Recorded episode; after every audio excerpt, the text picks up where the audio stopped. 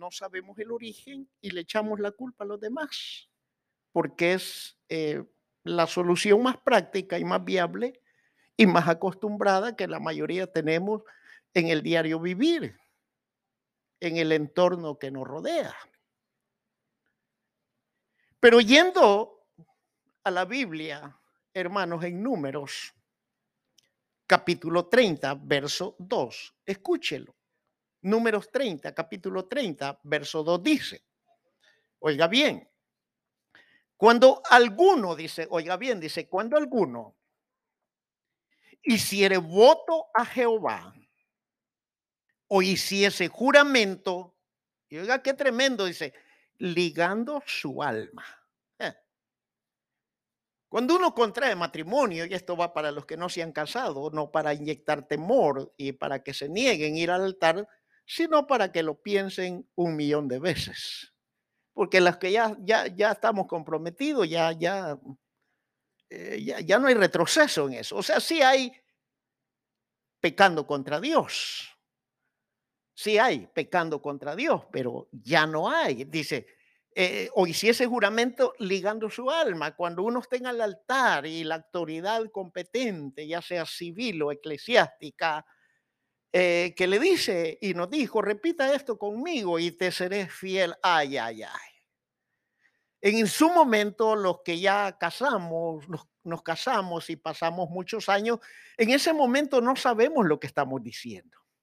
Y quizás nos lo dijeron en una eh, consejería prematrimonial, pero la emoción, la hermosura de ella, los buenos detalles de él, eh, la fiesta de bodas y todos esos aspectos, hermano, nos enfocó a manera que usted en el momento va a decir y le va a declarar a ella, le va a declarar cuando llegue su turno, le va a poner el anillo, con este anillo yo te desposo conmigo, le va a entregar eh, ciertas moneditas y que yo comparto mis bienes contigo y le va a decir que usted va a ser fiel en la enfermedad, en la salud, en la abundancia como en la escasez y bla, bla, bla, hasta que el otro lo separe.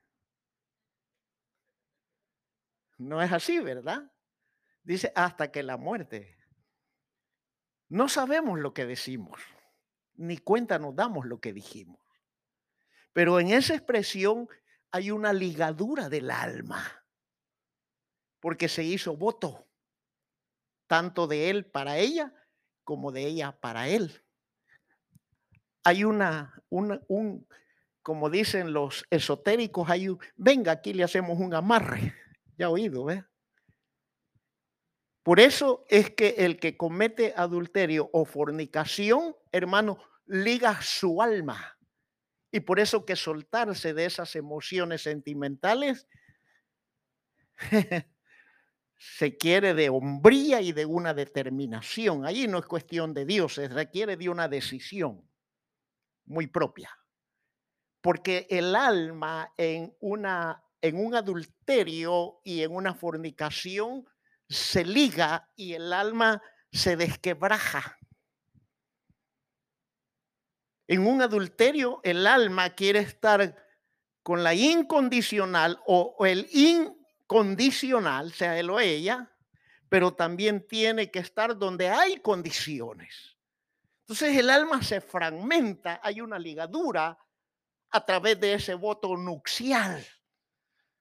Hello, jóvenes.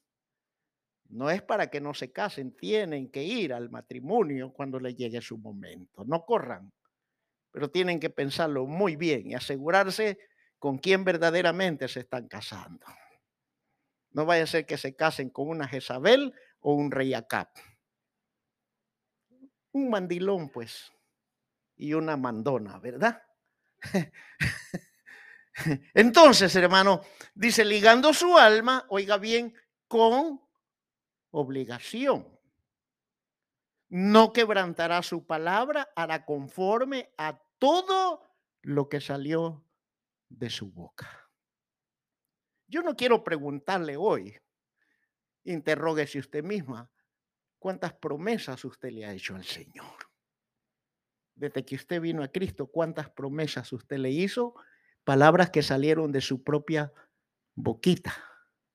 Yo no sé qué promesas usted hizo, y usted sabe las mías. Más adelante le voy a contar las mías. En ese momento que usted recibió a Cristo de gozo, usted se amarró con los dichos de su boca, usted ligó su alma con el hacedor, con el dueño de todo. Ahora bien, ¿qué es un voto? Un voto es un compromiso libre, la persona decide, nadie me obliga, es un compromiso libre y personal y su finalidad es glorificar a Dios a quien se ofrece ese juramento, ese voto o esa promesa. Señor, yo te prometo que si me sacas de esta, un ejemplo, no me dejaré de congregar. Por decirlo, ¿verdad? Yo te prometo, Señor, que si me libras y me das lo que te pido, en lo que me llamen a hacer en tu obra, allí voy a estar. ¿Sí? Ese es un voto, es una decisión libre y personal que lleva como objetivo glorificar a Dios. Un ejemplo, Jacob hizo voto al Señor y le dio la condición Jacob, el humano, la tierra, el que es hecho. Le puso condición al hacedor para que Dios lo protegiera en Génesis 28, versículo 20 al 22. Yo quiero leérselo brevemente para ver un ejemplo de lo que es un voto. Dice Génesis 28, del verso 20 al 22, e hizo voto Jacob, diciendo, si fuere, oiga bien, si fuere Dios conmigo y me guardara en este viaje en que voy, y me diere pan para comer y vestido para vestir, y si volviera en paz a casa de mi padre, Jehová será mi Dios. Y oiga el verso 22. Y esta piedra que he puesto por señal será casa de Dios y todo lo que me dieres, dice, el diezmo apartaré para ti. Dos cosas hizo Jacob. Hizo juramento con Dios que si Dios lo guardara y lo llevaba de regreso, lo cuidara, lo protegiera y lo bendijera, dice, entonces tú vas a ser mi Dios. Y aparte le agregó de que tú seas mi Dios, de toda la bendición que tú me das, yo te daré a ti la décima parte. Siga preguntándose qué promesa le hizo usted al Señor en determinado momento, quizá porque no sabía. Entonces, hermano, dice Deuteronomio capítulo 23, 21, cuando haces voto a Jehová tu Dios, oiga bien, no tardes en pagarlo porque ciertamente lo demandará Jehová tu Dios de ti y será pecado en ti. ¿Qué significa? Cuando se promete y no se cumple. Cuando le dicen a la persona, hermano, ah, solo estoy suponiendo, ¿verdad? Si esto, ¿qué puedo decir? Em, tiene una concordancia con alguien presente, no es una casualidad, sino es una diosialidad, recordándote la promesa y le fallaste al Señor, para que te arrepientas. Ah, quiero de un ejemplo, si yo le digo a este niño, a, ¿cómo se llama? Ah, Jeremías, Nehemías. Si yo le dijera a Nehemías, Nehemías, yo necesito que mañana lunes estés acá conmigo a las 10 de la mañana porque necesito mover unas cosas. Y, y Nehemías me dice, amén, pastor, ahí voy a estar media hora antes. O le digo a Kevin, Kevin, yo necesito que tú en el servicio del viernes prediques y me le enseñes a los jóvenes. Amén, pastor, ahí voy a estar. ¿Me explico? Pero llegó la hora en que Nehemías y Kevin, o días atrás, hicieron ese voto, esa promesa, que se iban a estar, pero algo surgió en el camino. Alguien le dijo a Nehemías y a Kevin, mira, hombre, hoy nos vamos a reunir los alumnos del, del, college, de los seniors que salimos y vamos a ir a este restaurante, vamos a ir a jugar, vamos a ir a la playa. Y dijo Nehemías, no, no, esto va a estar más bueno que estar en la iglesia. ¿Sí me está captando? Y usted desperdició, dejó de lado el privilegio y echó por tierra sus palabras y dejó todo eso. Hay otro, en otra oportunidad, I'm sorry for you, Dios no te va a dar oportunidades luego, te va a disciplinar por ello. Algo te va a venir que tú no te des cuenta y se lo vas a asumir a otras cosas. Vas a pensar que es el clima, es el diablo, es tu carne, es tu mente o la culpa de Julano, pero no quieres recordar que hiciste promesa y algo te vino porque le fallaste a esa promesa porque es pecado contra ti. Eso me dice la Biblia. Si está conmigo. Veo que ya se me están resintiendo, hermano. Pero yo tengo que hablar a lo que Dios me ha mandado que hable. Y dice Deuteronomio 23, 23, pero lo que hubiera salido de tus labios, lo guardarás, lo cumplirás conforme lo que prometiste a Jehová tu Dios, pagando la ofrenda voluntaria que prometiste con tu boca. Nadie le dijo que lo hiciera. Lo hicimos de agradecimiento.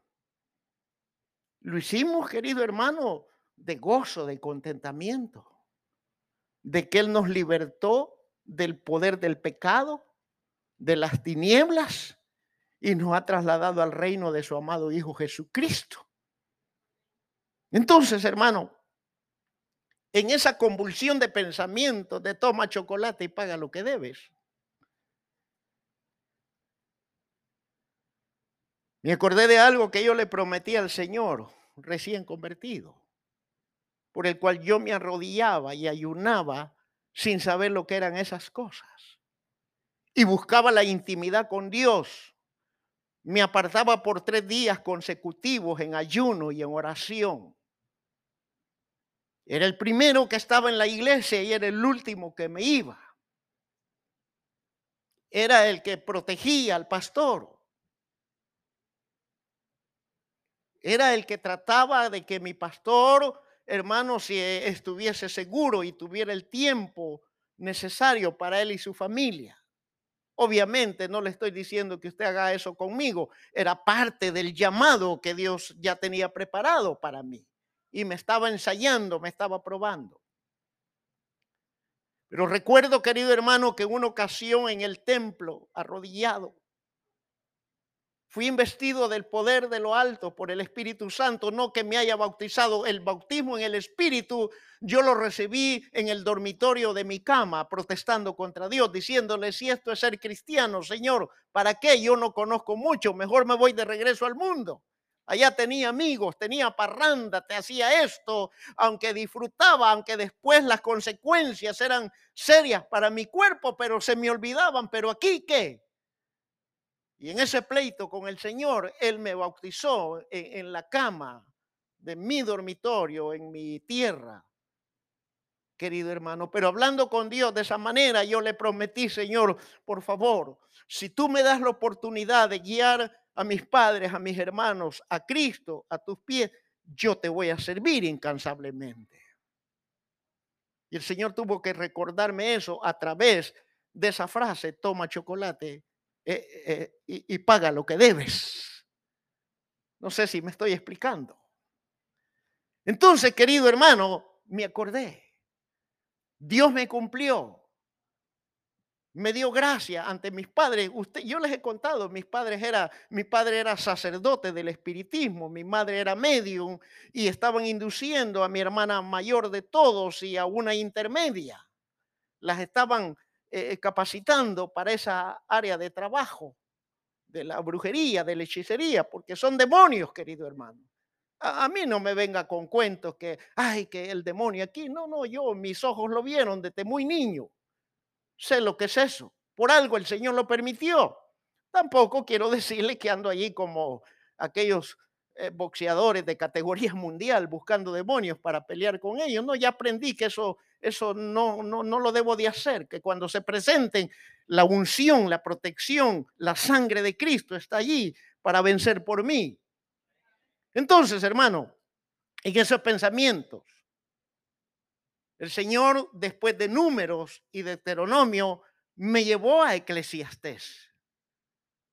Eclesiastés 5, y es aquí donde quiero hermano, ya entrar en resumen del mensaje. Eclesiastes 5, verso 4 dice, cuando Dios haces promesa,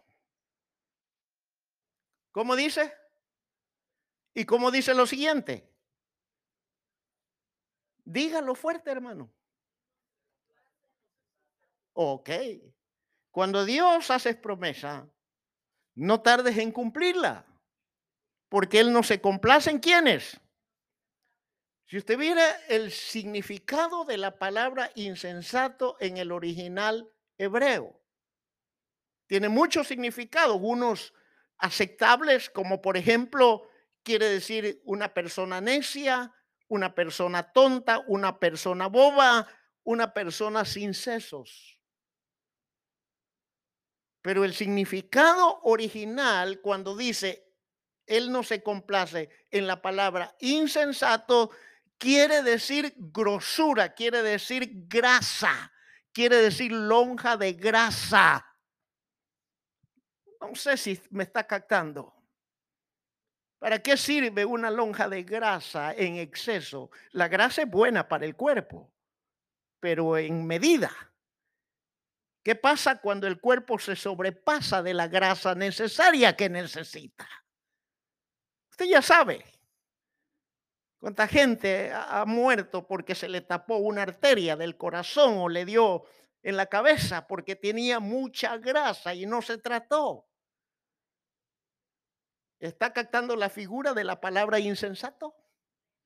Algo que no es útil. Y algo que no es útil, ¿qué se hace con algo que no es Con algo piense en un objeto que usted haya tenido, tenga en su casa que verdaderamente no le es útil. ¿Qué lo hace? Pues ¿Qué le da miedo decirlo, hermano? Aunque esté bueno, pero no le es útil. ¿Qué hacemos cuando limpiamos nuestro closet? A veces nos duele tirar las cosas, ¿verdad? A veces nos duele tirar la talla 32 y hoy somos 40, ¿verdad? Y, uno dice, un día me voy a meter en esa falda, en ese pantalón. Pero ya no puede, ya, ya, ya, ya, ¿para qué? ¿Qué hacemos con algo que no es útil? Lo tiramos, no es útil. Así son los insensatos en la casa de Dios. No sirven. Póngase rojito si quiere. Pero eso es lo que me dice a mí la palabra, hermano. Aquellos que abren su boquita, prometen, aquí voy a estar, voy a hacer, voy a dar, y al tronido de dedo, no están. Póngase rojito. Y si le queda el saco, eh, yo se lo doy. Es más, está haciendo calor. No he venido con vara de hierro, ni con dedicatorias, ni para aventar indirectas, porque el altar no es para eso. Es para predicar la palabra tal y como está escrita. Dice Ezequiel que la palabra va a ser en el paradar dulce como la miel, pero en el vientre va a ser amargo. y va a ser como martillo que quebrante el corazón más duro. Dice que el que cae sobre la roca será quebrantado, pero si la roca cae sobre él será desmenuzado. Así que por favor, Dile al que está a su lado, hoy sí Dios nos está hablando de veras. Entonces, querido hermano, eso es lo que quiere decir insensato. ¿Y qué sucede con los insensatos? Número uno, que Dios no se complace de ellos. Entonces, y dice, y viene el llamado, ok, ya te expliqué, mi hijito y mi hijita, dice el Señor. El Señor dice, hermana, hermana, como dicen aquellos de allá, hermano, hermana. Alaba a Dios. Él te ama. Ya te dijo que Él no se complace. Y ya te dijo Él en su palabra que lo que se hace no sirve cuando no se cumple lo que se promete. Es por demás que vayas tarde a trabajar, dice, trabajas hasta tarde y al final del día comas pan de dolores, pero Dios a su amado dará Dios al sueño. Dice la palabra de Jehová que Él es el que edifica la casa. Y si Él no le edifica, en vano trabajan. Dice la Biblia que Él es el que guarda esta casa. Y si no la guarda Él, es por demás las cámaras eh, y todo lo que podamos tener de seguridad si el Señor no está aquí. Entonces, querido hermano, dice al final, ok, ya te dije, ya te dije y te recordé lo que prometiste y no lo has cumplido, no me sirves para nada, pero te doy un consejito, te doy una chance, cumple lo que prometes. No me está entendiendo todavía. A veces queremos cumplir, solo venir a llorar un ratito, arrodillarnos, Señor, perdóname por esto, perdóname por lo otro, pero no restituimos. Aquí no se trata solo de pedir perdón, aquí se trata de restituir lo que prometimos. Cumple lo que prometes. Entonces, hermano, esto me llevó al Salmo 66, verso 13 y verso 4. Oiga bien. Yo quiero concluir este mensaje, hermano, no porque tenga prisa de irme, sino porque le dije a mi esposa, ordena el lonche aquí en el hospital, que vamos a comer juntos. Así que los que tenían aquella pasión por invitarme se van a abstener. Pero si ya se comprometieron en su mente, cúmplalo un día cuando ella venga. Dice Salmo 66, versos 13 y 14. Entraré en tu casa con holocaustos pagaré mis votos que pronunciaron mis labios y habló mi boca cuando estaba en angustia.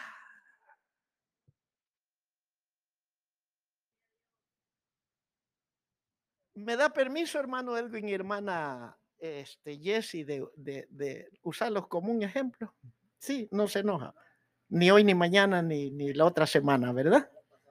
Ok ni cuando estén en su bárbaro el pastor, ¿qué le dimos? Quiero imaginar el hermano Edwin enamorando a la princesa que tiene al lado.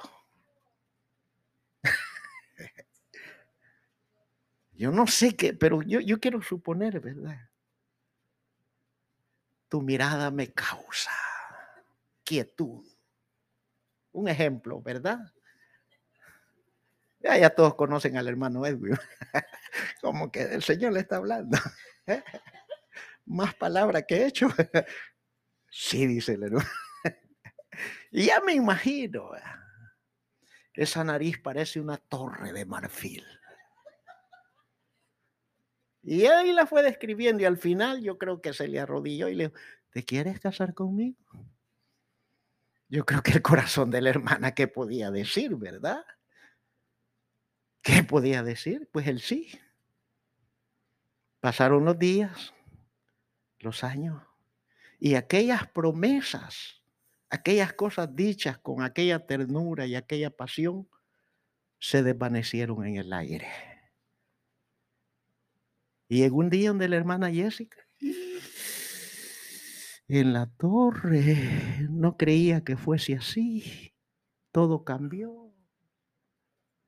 ¿Dónde están los aretes de la luna que me prometió? Dijo que me iba a bajar una, una estrella y jamás me trajo tan siquiera una de plástico brillante.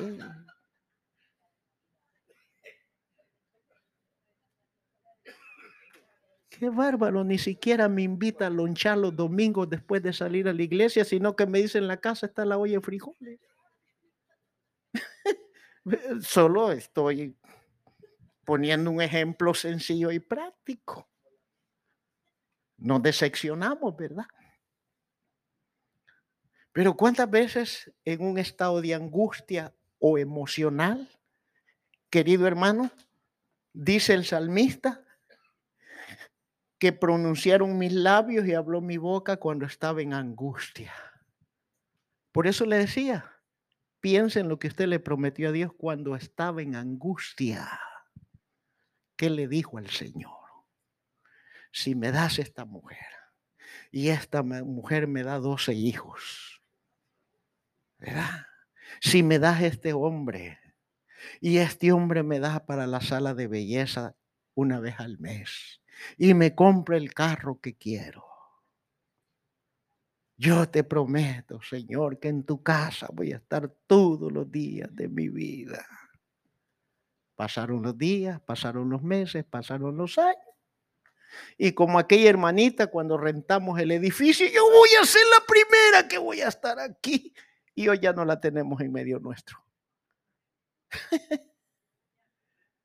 Acordemos lo que dijo nuestros labios cuando estábamos en angustia. Por eso es que dice la Biblia, cumple lo que prometes, paga lo que debes. Y tómate una bebida para que te refresque el alma, querido hermano, querido hermano. No nos vaya a pasar, como dice el doctor argentino, ah, se me olvida el nombre, ah, no recuerdo cómo se llama, Estamos fritos, fritos, fritos, dice él. Paguemos lo que debemos, hermano. Hoy dejamos el tiempo de Dios por hacer cosas que de veras las podemos hacer otro día. Que de veras con esfuerzo y sacrificio podemos hacerlas. Nos comprometemos, aquí estoy, Señor, yo te voy a servir. Hoy sí, hoy le vamos a entrar con todo. Pero un par de moneditas nos enloquece un regalito nos entontece. Un detalle de este mundo nos saca de la visión y del rumbo de lo que prometimos al Señor. ¿Sí o no? Yo no sé lo que tú pensaste cuando venías para este país.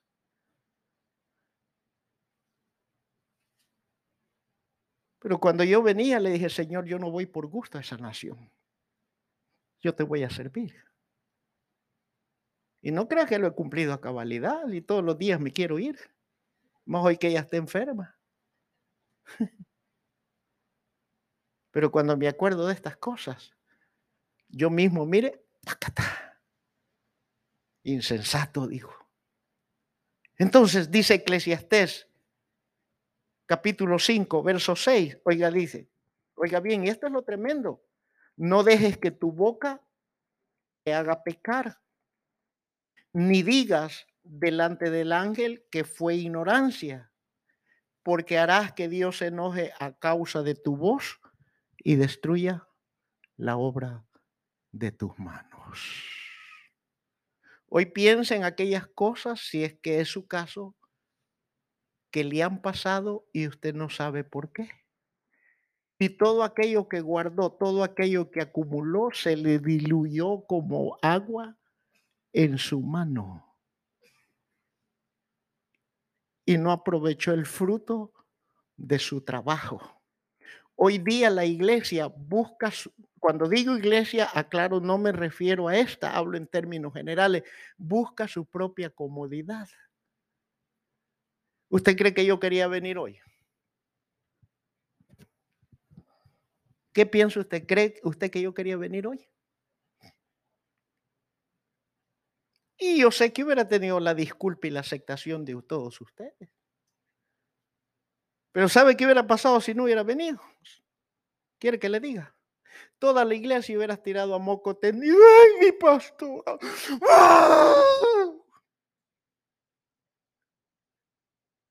No es tiempo de llorar ni de lamento, es tiempo de declarar el poder y la victoria del Señor sobre todo demonio y sobre toda circunstancia.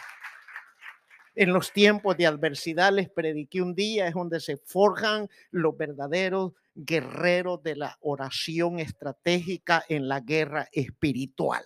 Allí son forjados, allí son instruidos, allí son enseñados, hermano. Y no estoy aquí por demostrarles una super fe y una valentía y voy a ir para darles ánimo. Estoy aquí porque Dios me dijo, vete que estoy contigo. Y eso es lo que el Señor nos manda. Eso de que te digan, llámeme si necesita algo, cambia otro con otro cuento. No digas esas cosas, llámeme, aquí estoy en lo que se pueda, mejor hazlo. ¿Sí? Sientes el pulso de su corazón, no le está palpitando fuerte. Esa es la iglesia que Dios quiere. Que sane al herido, que levante al caído, que extienda su mano redentor al que no tiene abrigo, al que no tiene techo, al que no tiene bebida. De prometer y no cumplir, nadie se queda pobre. De enviar frases bonitas a través de, las cosas sociales, ramos de flores, tarjetitas, lo que usted va a perder es el tiempo y el desgaste de la yema de sus dedos, nada más, y el desgaste es su vista. Pero no se va a quedar pobre por eso. Usted haga, no diga aquí estoy, llámame. No espere, haga. No espere que lo invitan, vaya. No espere que le llevo, vaya. Porque eso le prometimos un día al Señor. Entonces, no deje que tu boca te haga pegar, ni digas delante del ángel que fue ignorancia, porque harás que Dios se enoje a causa de tu voz y que destruya la obra de tus manos. Y esto es lo que le pasó, querido hermano, a Israel. Esto es lo que le pasó a Judá. En Esdras capítulo 2, verso 64 dice que toda la congregación unida como un solo hombre eran aproximadamente 42.360 personas que venían con Esdras de regreso de Babilonia hacia Jerusalén a edificar, querido hermano, el culto a Dios. Pero ya en el capítulo 2, verso 68 Dice la Biblia, algunos de los jefes de las casas paternas, cuando vinieron a la casa de Jehová que estaba en Jerusalén, hicieron ofrendas voluntarias para la casa de Dios para reedificarla en su sitio. Esto prometieron. Cuando salieron del cautiverio, este grupo que vino con Edra, nosotros vamos con la definición, el propósito de edificar la casa del Señor. Y nadie nos va a detener. Yo no sé a lo que tú has venido, pero yo vine a alabar a Dios. Pero ya en el versículo 4, oiga lo que pasa, verso 3, Zorobabel Jesúa, dice la Biblia, y los jefes de la casa de Israel dijeron, no nos conviene edificar con vosotros casa nuestro Dios, sino que nosotros solos la edificaremos. Jehová, Dios de Israel, como nos mandó el rey de Ciro, rey de Persia. Quiere decir que sus opositores Querían mezclarse con ellos de una manera estratégica para detener la obra, pero aquel líder les dijo, no, estos no sirven. Estos quieren infiltrarse, estos estando adentro van a tramar cosas y no les vamos a permitir. Pero ya en el verso 4, en el capítulo 4, verso 24, oiga lo que sucede, dice, entonces cesó la obra de la casa de Dios que estaba en Jerusalén y quedó suspendida. Lo que prometieron y ofrecieron ofrendas voluntarias y holocaustos, se les olvidó como a muchos cristianos hoy día.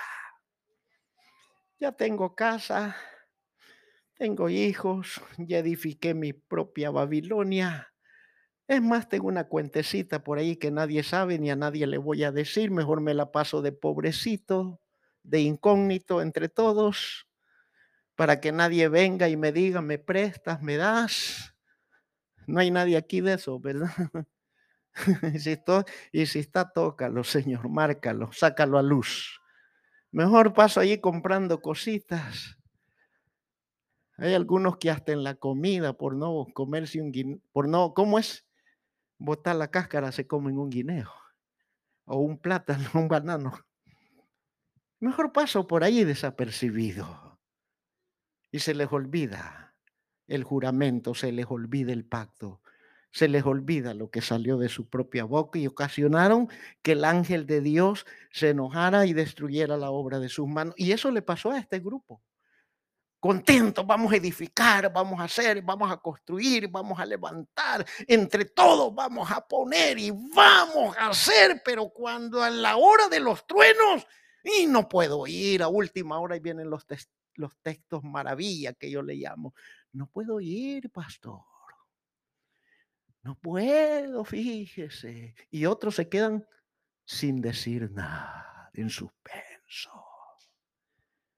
El pastor va a pensar que algo me pasó. Pero hay arriba uno que te conoce. Aún la palabra no está en tu boca y él ya la sabe. Y él sabe. Entonces, querido hermano, ¿qué les pasó a esto? Y esto lo hemos visto, Ageo 1.9 dice, buscáis mucho y allá es poco, encerráis en casa y yo lo disiparé en un soplo. ¿Por qué? Dice Jehová de los ejércitos.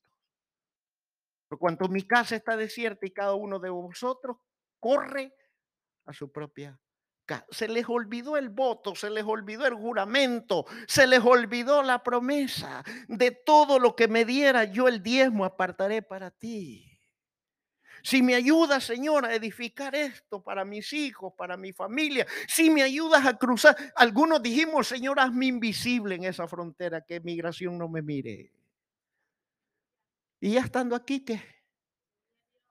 No, si no quieres, pero ni levantar una hojita del piso de la iglesia porque te va a hacer daño. No, no puedes. Y allá te acuerdas que agarrabas las escobas de, allá se hacían unas escobas, eh, no me recuerdo, había un zacate duro, ¿ah? De escobilla, gracias, era un tipo de zacate, ¿verdad? De ahí se amarraba el zacate, se le ponía un palo todo torcido y ahí andábamos barriendo aquel gran patio. Se te olvidó de aquellas chanclas y tus dedos así, todos así.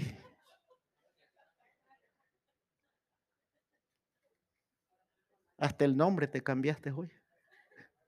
¿Ves? Hoy ya no se llama María del Carmen, hoy se llama Merre.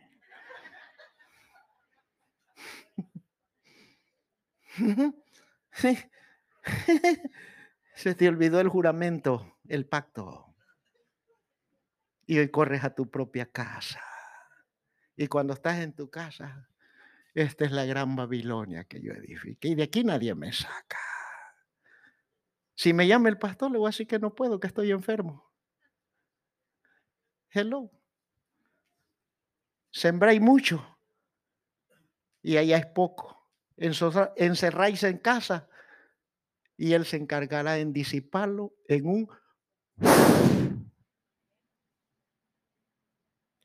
¿Por qué? Porque dejaste descuidada la casa y corriste a tu propia casa. Y la casa de Dios, usted sabe que no es este edificio, es usted y yo y todos unidos. Entonces estos consideraron que sus acciones, ellos no consideraron que sus acciones contradecían su fe. Es lo que les decía, aquí estoy, llámeme en lo que usted quiera, estoy disponible, pero jamás haces. Jamás haces. Jamás te acuerdas del desnudo. Y si te acuerdas, das lo que te sobra, esas latas viejas ya vencidas. Y les digo porque aquí lo han hecho en la iglesia, vienen con las cajas. Y cuando la revisa la pastor, vencida, vencida, vencida, vencida, la basura.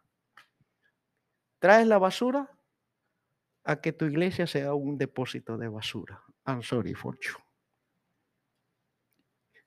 quitas la pantalla de hace 20 años atrás para la iglesia y te compras una de 80 nuevecitas en tu casa. ¿Por qué no traes la 80 nuevecita y te dejas la usada? ¿Ah? Hello, ¿están aquí todavía? Vienes cuando te da la gana.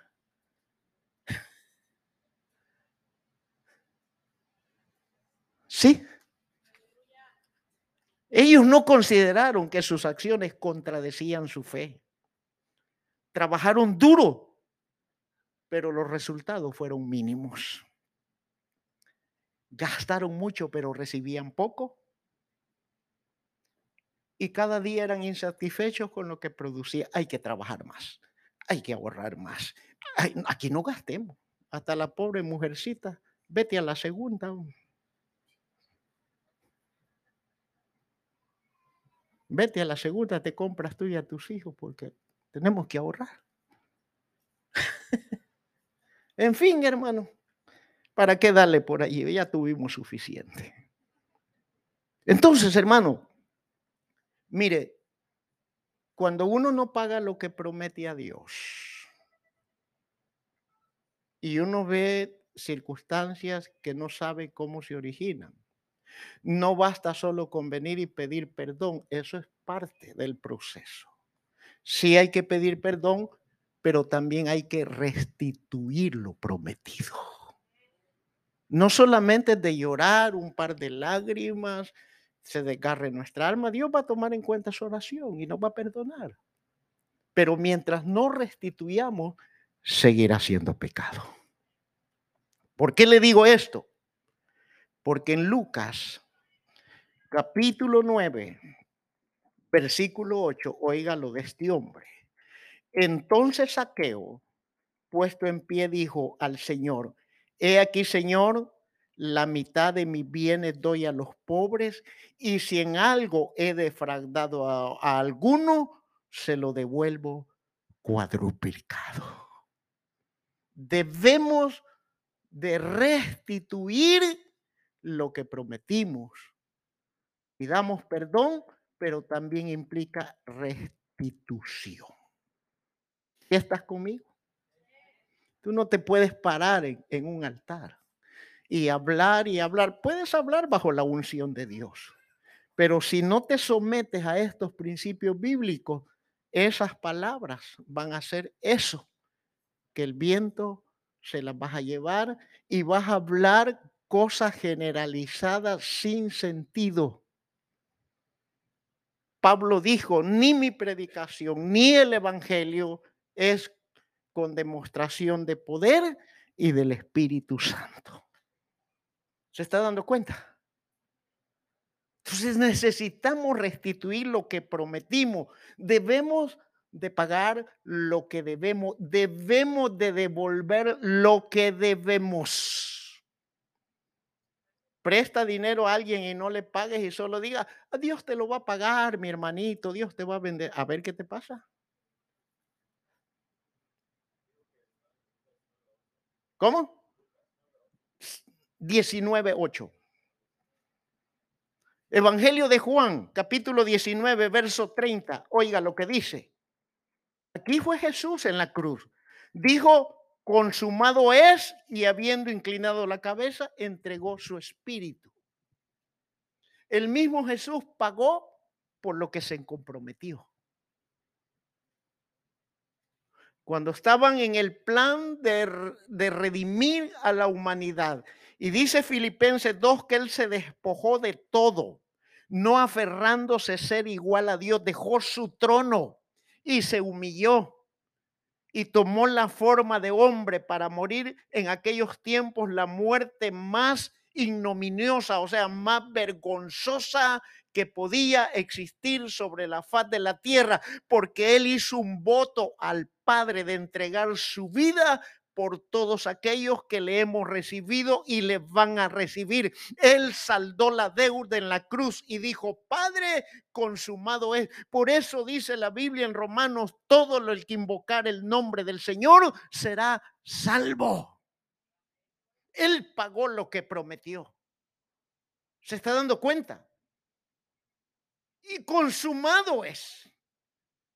Ahora bien, sí, pastor, pero a mí hasta ahorita me ha ido bien. Qué bueno que te ha ido bien, querido hermano. Qué bueno que te ha ido bien. Pero ¿sabes por qué te ha ido bien? Por la misericordia de Dios, pero no te atengas. Va a llegar un momento donde Dios te va a pasar la factura, así como la vida, mi madrecita preciosa. Y no quiero ponerme sentimental o oh, como quisiera que estuviera ella ya viejecita, le sobaría la cabeza. Quizás hiciera lo que nunca hice, la abrazaría, le besara sus mejillas. Y quizás llegaría un saludo a la antigua, cuando éramos niños. Dele Dios le bendiga, buenos días. Así llegaba uno entre los papás antes.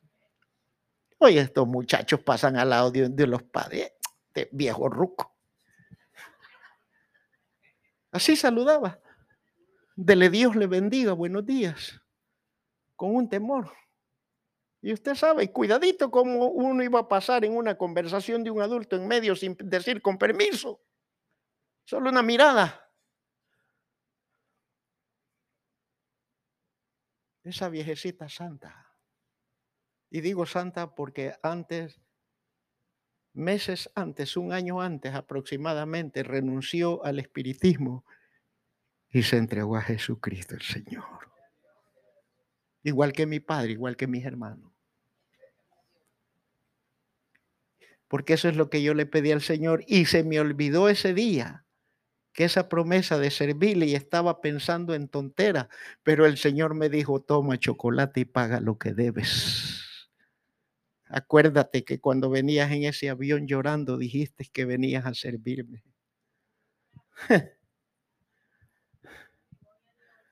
Es como los padres, la madre cuando tiene al hijo, este hijo precioso y lo voy a cuidar, pero cuando el hijo crece y va tomando un camino no grato y se va portando mal. Ese padre y esa madre están descontentos con ese hijo. Y al que se porta bien, ahí abrazo, besito, papachito, pero al que se porta mal, ya no lo ven con agrado. Entonces, querido hermano, ¿por qué no, no te ha pasado algo? Simplemente por lo que dice Lamentaciones capítulo 3, versos 22 y 23, dice, por la misericordia de Jehová no hemos sido consumidos, porque nunca decayeron sus misericordias. Nuevas son cada mañana, grande es tu fidelidad, pero no te atengas, por favor, paga lo que debes y tómate una tacita de chocolate. Hazlo con alegría, con contentamiento. Recuerda lo que le prometiste a Dios, hermano y deja de traerle sobras al Señor. Por favor, cuando tú quieras donar algo a la iglesia, no traigas nada usado, hermano. Porque te lo digo a ti en tu carita, te lo voy a tirar a la basura.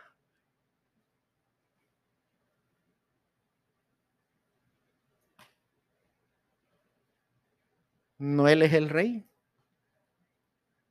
¿Qué le llevan a los reyes en la antigüedad? ¿Qué le llevaban? ¿Qué le llevaban? Aceite, madera fina, de bálsamo, de cedro, de acacia, oro, plata, piedras preciosas. El Señor no acepta lo remendado, ni lo patojo, ni lo enfermo, ni lo cojo. Lo podemos traer, sí.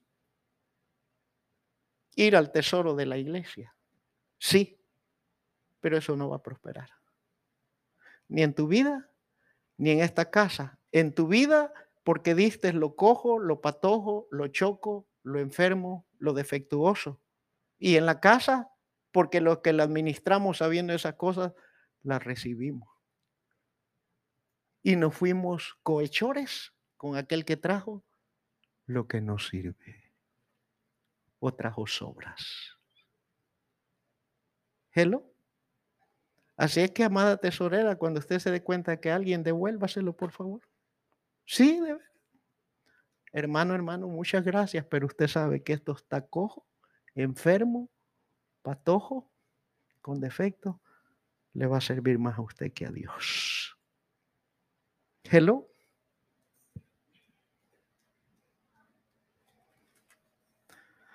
Creo que estamos en un sepulcro hoy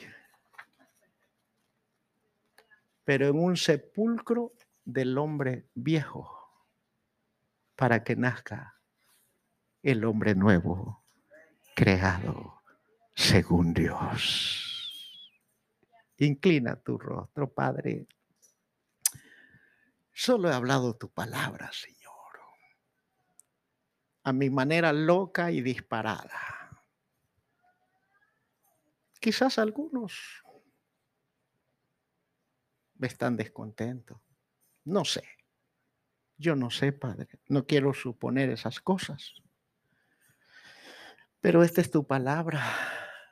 Solo te ruego, Señor, que cumpla el propósito por la que la enviaste hoy, para que no vuelva vacía y produzca un efecto sanador en todos estos oídos que la oyeran, porque dice tu palabra que los oídos que oyen deben de oír lo que el Espíritu dice a la iglesia. En mi naturalidad del ser he tratado de buscar palabras que no sean tan golpeadoras, Señor. Pero como quiera, tu palabra es como martillo que quebranta. Pero no es el propósito de herir un alma. El propósito es despertarlo y que vaya a la restitución de lo que prometió un día en angustia, Señor amado. Así como yo prometí servirte y no dejarte atrás. Y yo sé que no he sido fiel en el cumplimiento de mi promesa, Padre. Lo sé. Y que a veces me he negado a la restitución, Padre eterno. También a mí me envuelve tu palabra. Entonces, ¿qué puedo pedirte sobre todos nosotros? Como lo que hemos leído, que tu misericordia fue nueva hoy, porque grande es tu fidelidad y por eso nos has amado con amor eterno y nos has extendido tu gracia. Así te ruego yo sobre todo este pueblo santo presente y el que no está, incluyéndome nosotros, que extiendas tu misericordia y que les ayudes a reflexionar, Señor, en el nombre de Jesús, para que cada uno de nosotros, si estamos en deuda contigo, tomemos chocolate y paguemos lo que debemos. Significa lo que tu palabra dice, que demos con alegría de corazón, porque tú damas, amas al dador alegre. Te ruego la bendición sobre toda esta casa, en general los presentes y no presentes. Prospera la obra de sus manos, Señor. Y en el sueño y en la quietud, en el momento y en el día que tú lo digas, haz que cada uno medite en este consejo precioso, para que cada uno de su propia voluntad restituyamos lo que te debemos, Señor. En el nombre de Jesús. Amén y amén.